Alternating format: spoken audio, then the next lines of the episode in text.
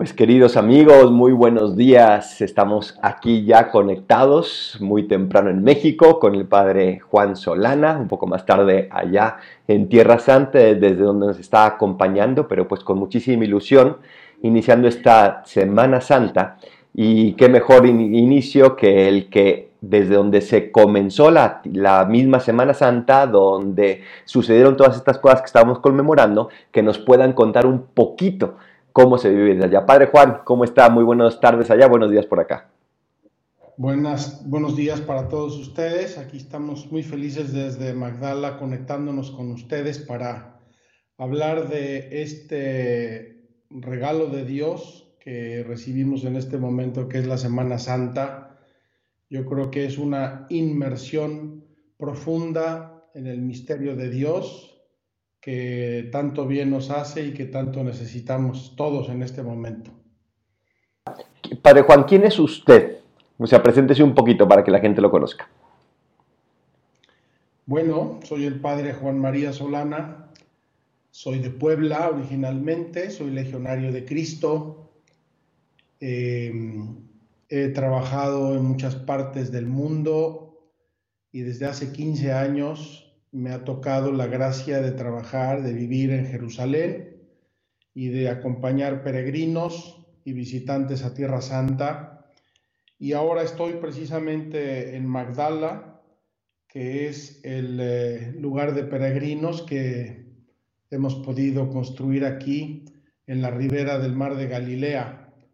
Así es que estamos a un paso del mar de Galilea, lo vemos con mucho gusto cada vez que salimos a nuestro balcón y, desde luego en el lugar privilegiado de Santa María Magdalena, tan importante como protagonista de estos días santos. Sí, porque, a ver, eh, hay que explicar un poquito lo que es Magdala, que es el pueblo de María Magdalena, donde presumiblemente estuvo Jesús, ¿verdad? Cuéntenos un poquito ahí de Magdala, ¿qué significa eso? Bueno, Magdala es el pueblo eh, de donde viene María Magdalena, de ahí el nombre. Como Nazareno viene de Nazaret, Magdalena viene de Magdala. Era un pueblo de pescadores, posiblemente un pueblo grande en tiempos de Jesús, según nos refiere Flavio Josefo, el historiador judío, pudo tener hasta unos 40.000 habitantes se sabe que Flavio Josefo era un poco exagerado con las cifras. En todo caso, debió ser un pueblo grande, tenía una industria, se dedicaban al pescado, hacían producían el pescado salado y lo exportaban incluso hasta el mercado de Roma. El lugar es, una, es un cruce de carreteras antiguas. Por aquí pasaba la vía Maris, la vía del mar que conectaba el Mediterráneo con todo el Medio Oriente y luego bajaba hacia Jerusalén por, eh, por el Valle del Jordán.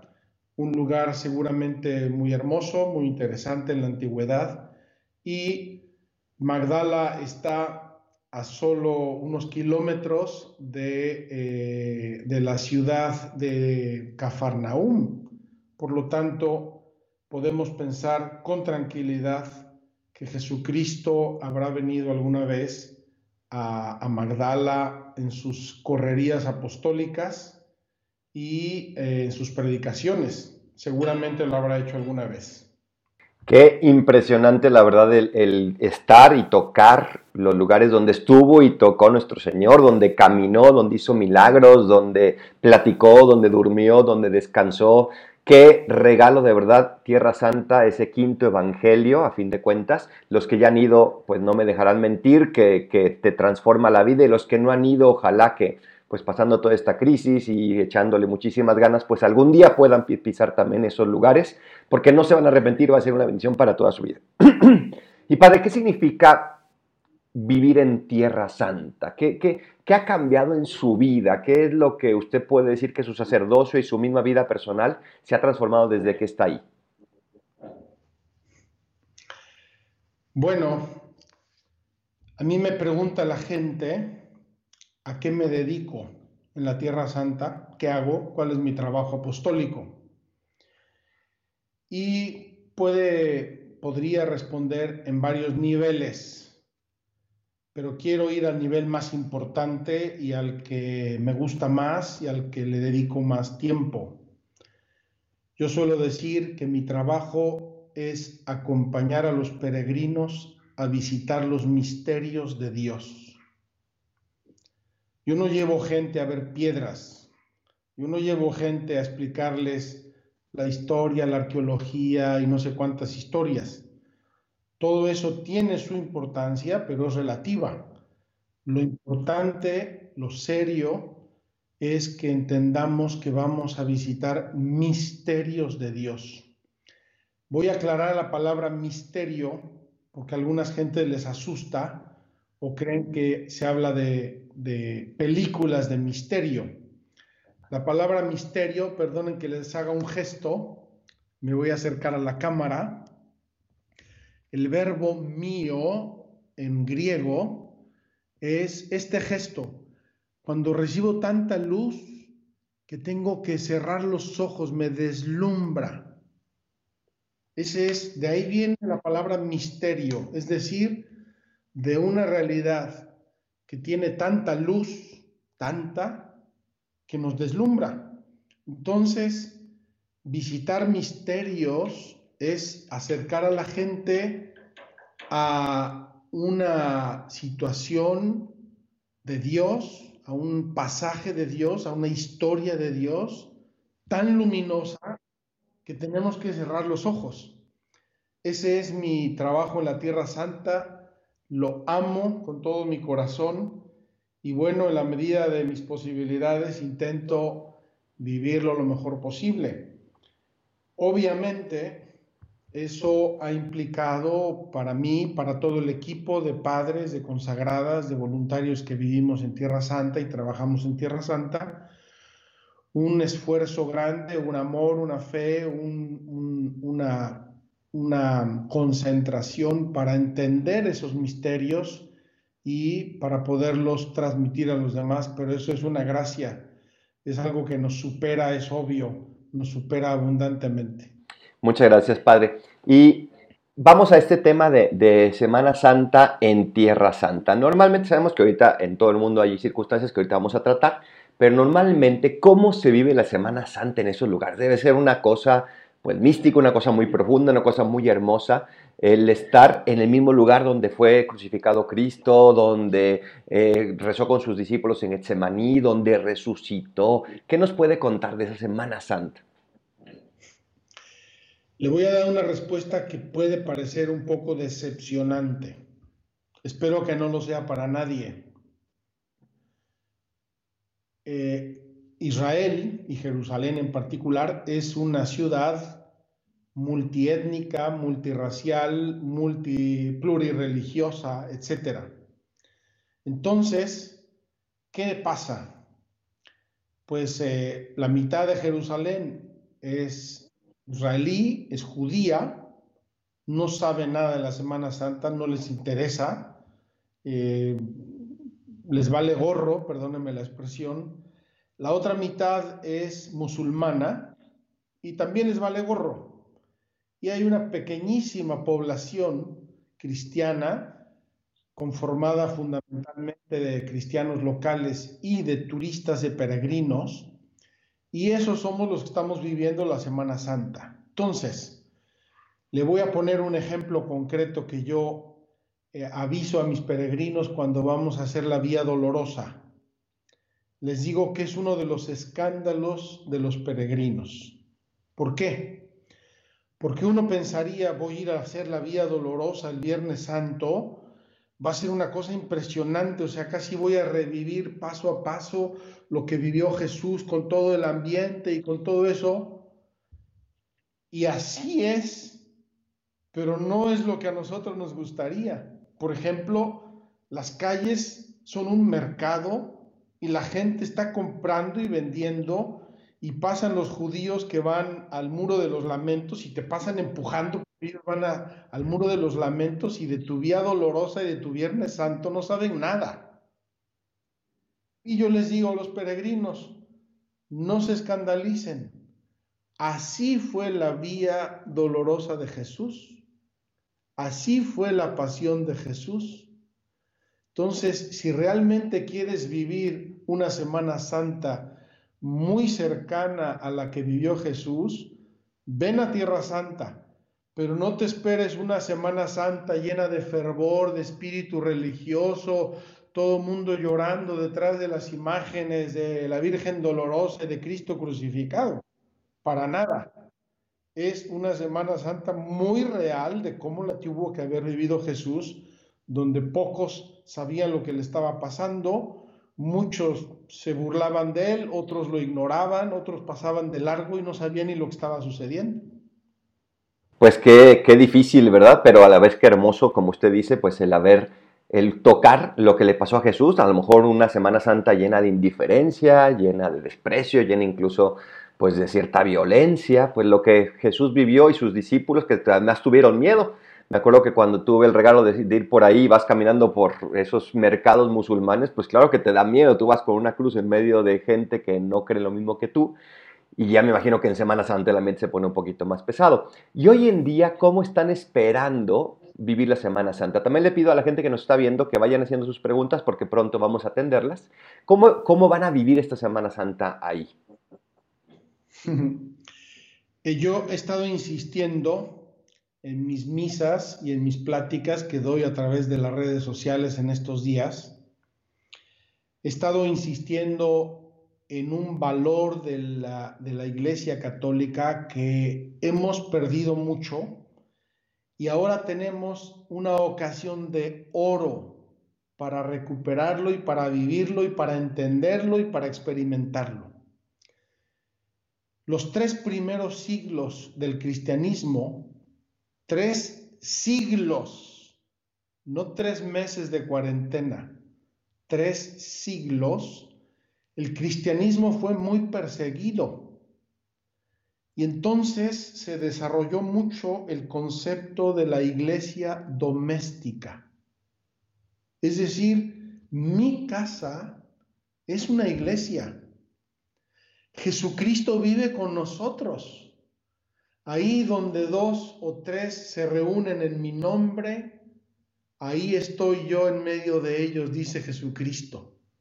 Entonces, si ahora no podemos salir de nuestra casa, estamos en familia, papás, hijos, quizá alguna persona mayor, un abuelo, una persona o alguien que nos acuda, que nos sirva, lo que sea, y nos reunimos a celebrar y a conmemorar los misterios de la pasión de Cristo, estamos volviendo a vivir esa dimensión maravillosa en la que creció y se desarrolló el cristianismo, una iglesia doméstica.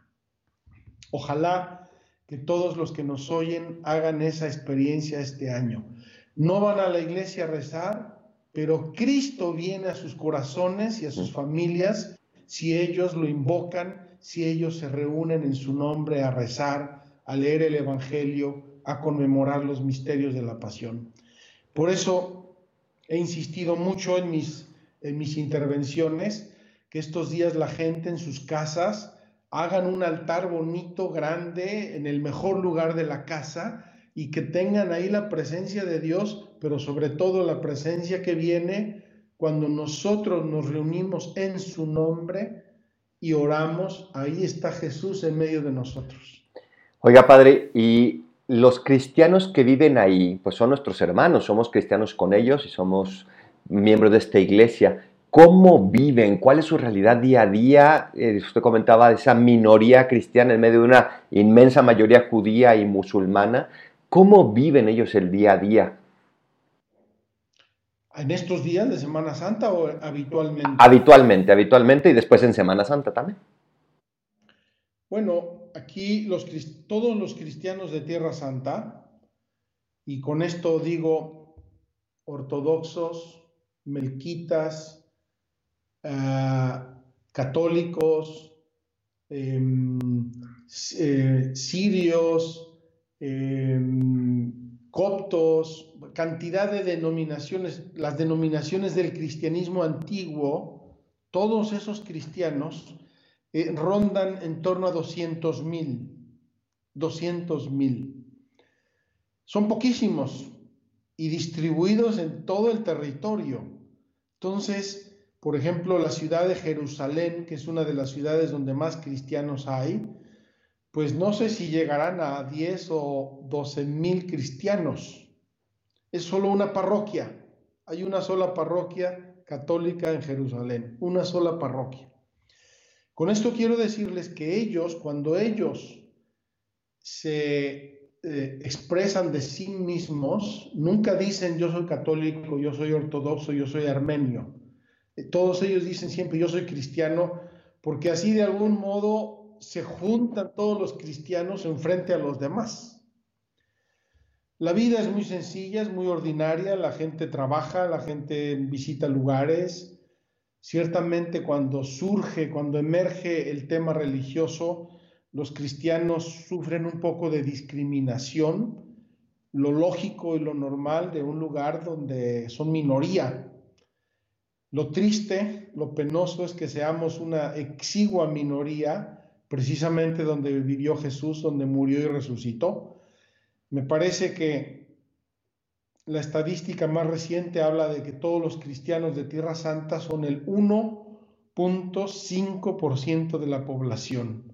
1.5% de la población, una pequeñísima minoría. Entonces, reciben un poco por el lado judío, reciben por el lado musulmán, pero son importantísimos porque entre estos dos mundos en conflicto están los cristianos que sirven un poco como de colchón entre, entre estas dos realidades, no solamente por ser cristianos, no solamente por ser pocos, no solamente por ser una minoría, sino también por la, el apoyo internacional que los cristianos locales reciben de todo el mundo, del Vaticano, de otros países y, de, y del mundo cristiano en general.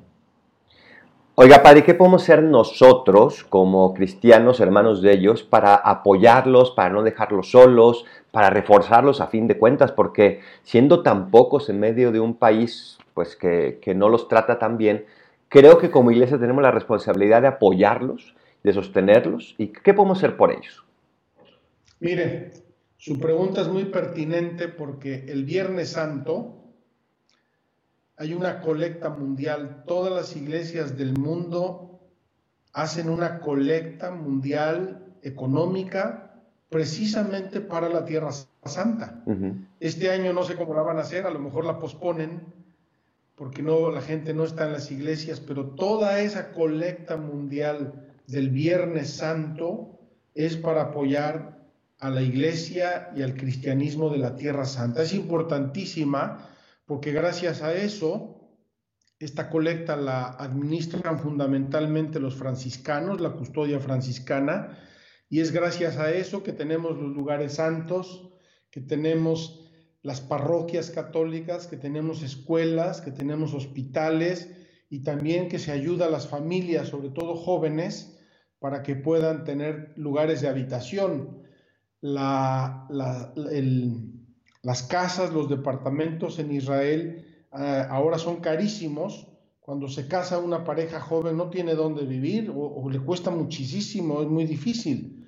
Lo que ha hecho la iglesia es construir eh, zonas donde se hacen casas de apartamentos, etcétera, y se les, se les procuran a los cristianos con un costo muy, muy reducido, casi simbólico, para que puedan vivir y no se vayan de aquí, porque si no emigran, como han emigrado tantísimos en los últimos años, desde hace 40, 50 años.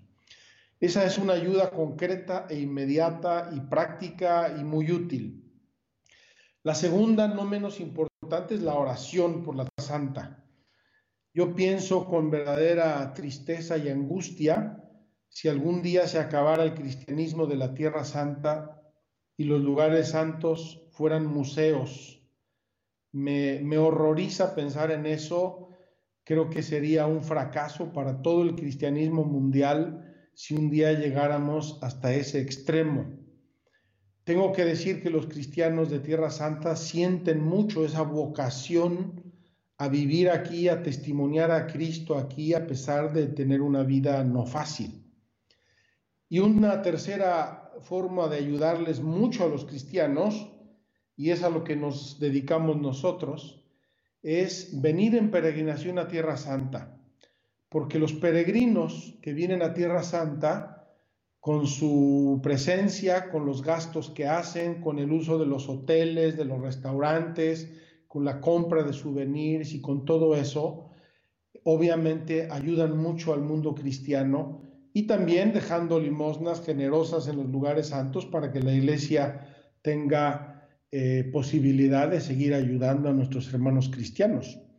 Esto obviamente se, multiplica cuando eh, vienen con agencias locales de, de cristianos, de gente que pues son, digamos, de los nuestros, porque ellos procuran siempre que los gastos se encaucen lo más posible hacia la minoría cristiana local. Y, aquí una pregunta obligada. ¿Qué pueden hacer las personas que no vivimos ahí para ir a una peregrinación allá en Tierra Santa? Pues apuntarse y venir. Mire, yo creo que eh, hay muchas agencias que organizan peregrinaciones. Nosotros mismos, la Legión de Cristo, el movimiento Reino Christi, tiene su propia agencia, Newgate Tours. Hay otras agencias, tenemos muchos amigos, muchos conocidos que tienen agencias de viajes. Hay muchos sacerdotes legionarios, nuestras escuelas a veces, nuestras universidades organizan peregrinaciones cuando les sea posible y cuando se reanuden las peregrinaciones, yo os invitaría mucho a que vengan, a que disfruten esta peregrinación que nos cambia verdaderamente la vida y que de modo indirecto ayuda también a los cristianos de Tierra Santa. Pues muchas gracias, Padre. A ver, pregunta aquí, vamos a abrir las preguntas a, la gente. Quien quiera ir preguntando, pues vaya metiendo en los comentarios. Pregunta Enrique Batis. Eh, ¿Por qué si Jesús fue judío nosotros somos católicos cristianos? Bueno, Enrique, buenas tardes, buenos días para ti. Quiero hacerte dos, eh, una distinción inicial. Jesucristo fue judío de religión y de raza, de religión y de raza. Y él eh, Dios había preparado un pueblo y había prometido a ese pueblo que de ese pueblo nacería el Mesías y de ese pueblo nació el Mesías, que fue Jesucristo, nada menos el mismísimo Hijo de Dios, que por amor nuestro quiso encarnarse, quiso venir, quiso darnos ejemplo, morir y resucitar para abrirnos el cielo. Yo creo que la división entre el cristianismo y el judaísmo eh, surgió después, y surgió por problemas y por intereses muy, muy, muy históricos. Pero si pudiéramos hacer una disección del judaísmo y del cristianismo, veríamos, como si fueran eh, conjuntos, veríamos que judaísmo y cristianismo coincidimos en muchísimas cosas y nos distinguimos en algunas, pero tú piensas que nosotros leemos el Antiguo Testamento en la misa, celebramos la Pascua, la Pascua, la Pascua cristiana, la Eucaristía es la Pascua judía, es la mismísima Pascua. Por eso la consagración del vino decimos de la alianza nueva y eterna, nueva y eterna. Rezamos los salmos, el salmo responsorial que rezamos en cada misa, son los salmos que compuso el rey David, etcétera, etcétera. Entonces, la Iglesia Católica tiene, viene del judaísmo, como Cristo, como la Virgen María, como los apóstoles, viene del, pueblo judío y viene del judaísmo como religión, pero llevada a una perfección mayor por la vida de Cristo que de un modo muy misterioso, el pueblo cristiano, el pueblo judío no reconoció que él era el Mesías, por eso los judíos, sobre todo los judíos más observantes y ortodoxos y ultraortodoxos, todavía están esperando la venida del Mesías, que para nosotros sabemos que fue Jesucristo. Pregunta también esta Rosa, ¿Cómo pueden evangelizar siendo tan pocos cristianos, siendo tan pocos católicos? ¿Qué es lo que hacen para evangelizar? Bueno, en Israel está prohibido el proselitismo. Entonces, en Israel no hay evangelización. La evangelización es solamente dentro de la misma iglesia, es decir, las familias educan a sus hijos en la fe, etcétera, tienen sus propias instituciones, sus propias iglesias, sus propios hospitales, sus propias escuelas, pero está prohibido el proselitismo de cualquier religión. Entonces, si uno sale a predicar a una esquina, lo arrestan y lo meten en la cárcel. No hay evangelización en Israel, ni puede haberla, porque el proselitismo está prohibido. La gente evangeliza, educa en la fe a sus propios hijos, a al interior de sus propias familias. Y la situación es tan complicada para los cristianos que imagínense las mismas eh, escuelas católicas, las mismas escuelas católicas, les voy a poner el ejemplo de la escuela de la Salle, los hermanos de la Salle, que está al lado de nosotros en Jerusalén, tiene mayoría de estudiantes musulmanes, porque no hay población católica, no hay población cristiana, somos una pequeña minoría. Entonces, pues cuando llega el momento de religión, se dividen los grupos, los musulmanes tienen su propia religión y los católicos tienen su propia religión en, dentro de las escuelas católicas. Muy interesante, padre. Pregunta también en base a lo que usted ha estado diciendo, este Mario Martínez, ¿cómo podemos hacer como iglesia doméstica, o sea, nuestro hogar, reforzar más la unidad de familia en estos momentos difíciles del COVID? Ya, Mario, de, antemano, antes de la respuesta del padre, te digo que estoy intentando contactar a, un obispo para que nos explique un poquito sobre esto. Esperemos que pronto podamos tener una entrevista con él, con Monseñor Munilla, si Dios quiere. Pues miren, eh, yo lo que he sugerido es lo siguiente. Hay que crear tres cosas en nuestras familias, sobre todo en estos días santos. La primera cosa es que hay que crear un espacio para Dios. Yo creo que todos nosotros tenemos en nuestra casa un crucifijo, un cuadro de la Virgen o algo por aquí, por allá. Yo les sugiero que en el lugar más bonito, en el lugar más importante, en el lugar más elegante de su casa, en estos días hagan un altar precioso, le pongan flores, le pongan eh, el mejor mantel, le pongan veladoras, le pongan algo, que le hagan a Dios en su casa un altar especial, precioso, con todo el amor y con toda la fe que puedan. Eso es el espacio. Segundo, el ambiente. La Semana Santa tiene que ser una semana de recogimiento. Tenemos que estar centrados en Cristo, no pensando en mil cosas. Yo digo, si esta semana eh, seguimos viendo películas, series de, todo tipo, de narcos, de no sé cuántas cosas, no tenemos el ambiente familiar.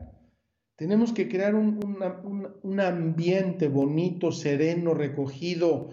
Tenemos la oportunidad de acostarnos más temprano, de despertarnos más temprano, más despejados, de, de descansar, de crear dentro de nosotros, en nuestro corazón y en nuestra mente, y también en nuestra casa, un ambiente más bonito, más humano, más sereno, más tranquilo. Y tercero, que intentemos seguir el paso de Jesús durante la Semana Santa. Y el mejor modo de hacerlo es la liturgia. Si no tienes un misal en tu casa, descárgate en tu iPhone la, aplicación Magnificat. Esta vez la han dado gratuitamente y si no, hay otras muchas. Y con estas aplicaciones puedes ir siguiendo las lecturas, las oraciones de lo que está pasando. Si lo hacen en familia, si lo hacen siguiendo el horario, a las horas que pasaron estas cosas, se van a poner a seguir a Jesús dentro de su casa, va a ser literalmente una iglesia doméstica. Por no decir tantos, tantísimos eh, subsidios que se han creado, que están disponibles a través de las redes sociales, a través de Internet, a través de las diócesis, de las parroquias, del movimiento Regnum Christi, de tantos, tantos medios. Yo diría esta semana dediquémosla a cosas santas, a cosas puras, a cosas espirituales y dejemos de lado toda la basura a la que estamos acostumbrados habitualmente. Como yo digo, estamos acostumbrados a vivir de doritos. Doritos en la mañana, doritos a media mañana, doritos a mediodía, doritos de merienda, doritos de cena, doritos, doritos, doritos, doritos. La vida no es un entretenimiento. Por favor, en esta semana dediquémosle espacio a Dios en nuestra casa, en nuestra alma, en nuestra mente, en nuestro tiempo. Dediquémosle espacio a Dios y van a ver cuántos frutos maravillosos vamos a obtener si le dedicamos a Dios este espacio. Pregunta Marta Sánchez, ¿cómo es vista nuestra Santísima Virgen María en Tierra Santa? Una pregunta muy interesante. Bueno, para los cristianos la ven como la vemos todos los cristianos del mundo, la vemos con mucho amor, con mucho cariño, con mucha devoción, etc. Los musulmanes tienen una cierta, un cierto respeto, una cierta veneración hacia la Virgen María, porque ellos reconocen a Jesús como un profeta. No es el Hijo de Dios, ni mucho menos, y además está muy por debajo de Mahoma, pero reconocen a Jesús como profeta y por lo tanto eh, una cierta veneración le tienen a la Virgen María. El mundo judío no, no la considera, no la conoce, no sabe ni quién es, pero en el mundo cristiano, sobre todo católico, ortodoxo, hay mucho amor, mucha veneración hacia la Virgen María y por supuesto que le rezan mucho, la tienen en sus casas, la veneran, eh, hay muchas devociones a la Virgen, visitan sus santuarios, Claro que sí, la quieren muchísimo, la quieren con mucho cariño. Qué, hermoso, padre. Oiga, padre, unas preguntas ya muy prácticas al final, son dos preguntas. La primera es, pregunta Carla, ¿se puede hacer la colecta de Viernes Santo por internet? O sea, ¿dónde puede la gente que desea hacer un donativo para los cristianos de Tierra Santa, para las iglesias de allá? Miren, no lo sé. Dudo que se pueda hacer por internet porque eh, no sé si esta colecta todas las iglesias del mundo la mandan a través de los episcopados y a través de las nunciaturas la mandan al Vaticano.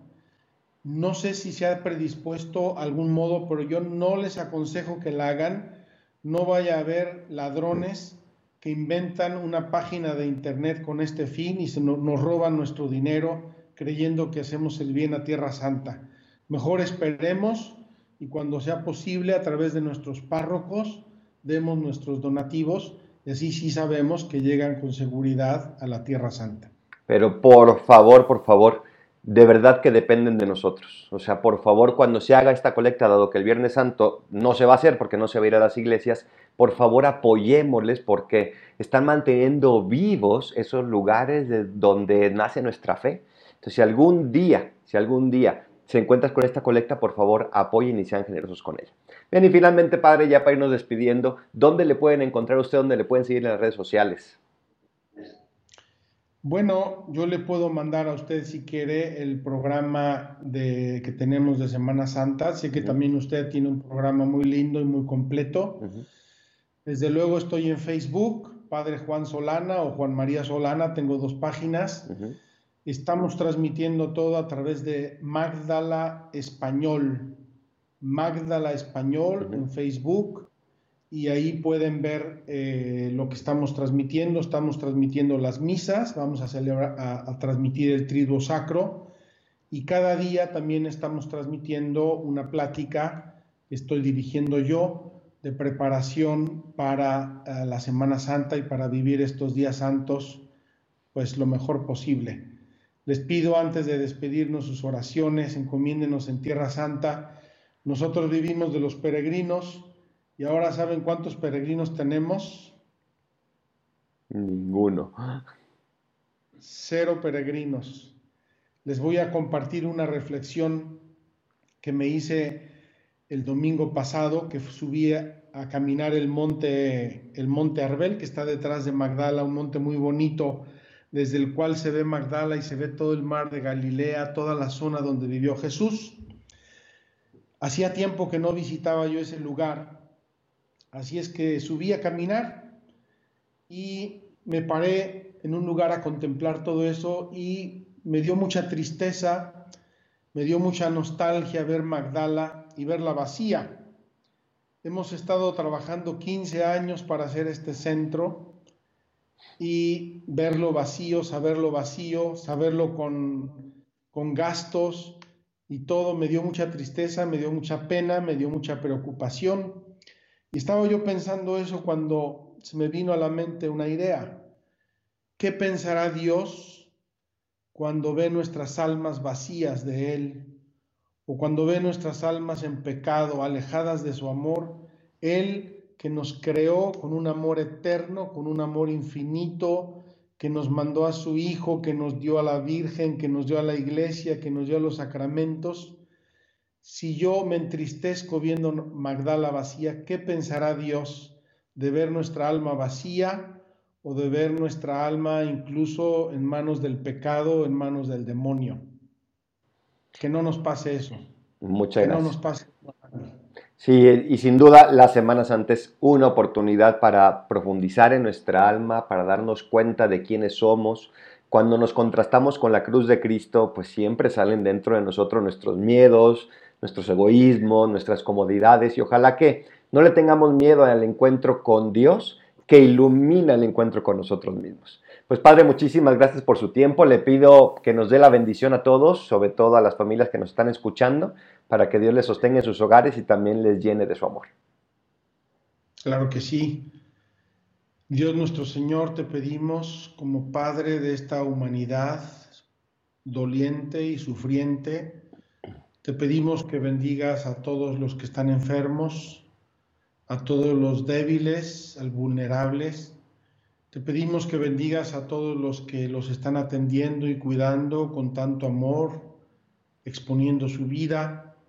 Te pedimos que ilumines a todos los que tienen que hacer decisiones importantes para la humanidad en este momento.